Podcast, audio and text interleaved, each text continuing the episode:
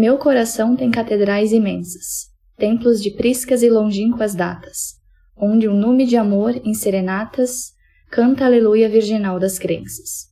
Na ogiva fúlgida e nas colunatas vertem lustrais e radiações intensas. Cintilações de lâmpadas suspensas e as ametistas e os florões e as pratas. Como os velhos templários medievais, entrei um dia nessas catedrais e nesses templos claros e risonhos. E erguendo os gládios e brandindo as astas, no desespero dos iconoclastas, quebrei a imagem dos meus próprios sonhos.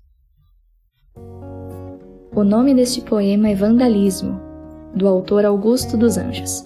Foi publicado pela primeira vez em 1912 no livro intitulado Eu.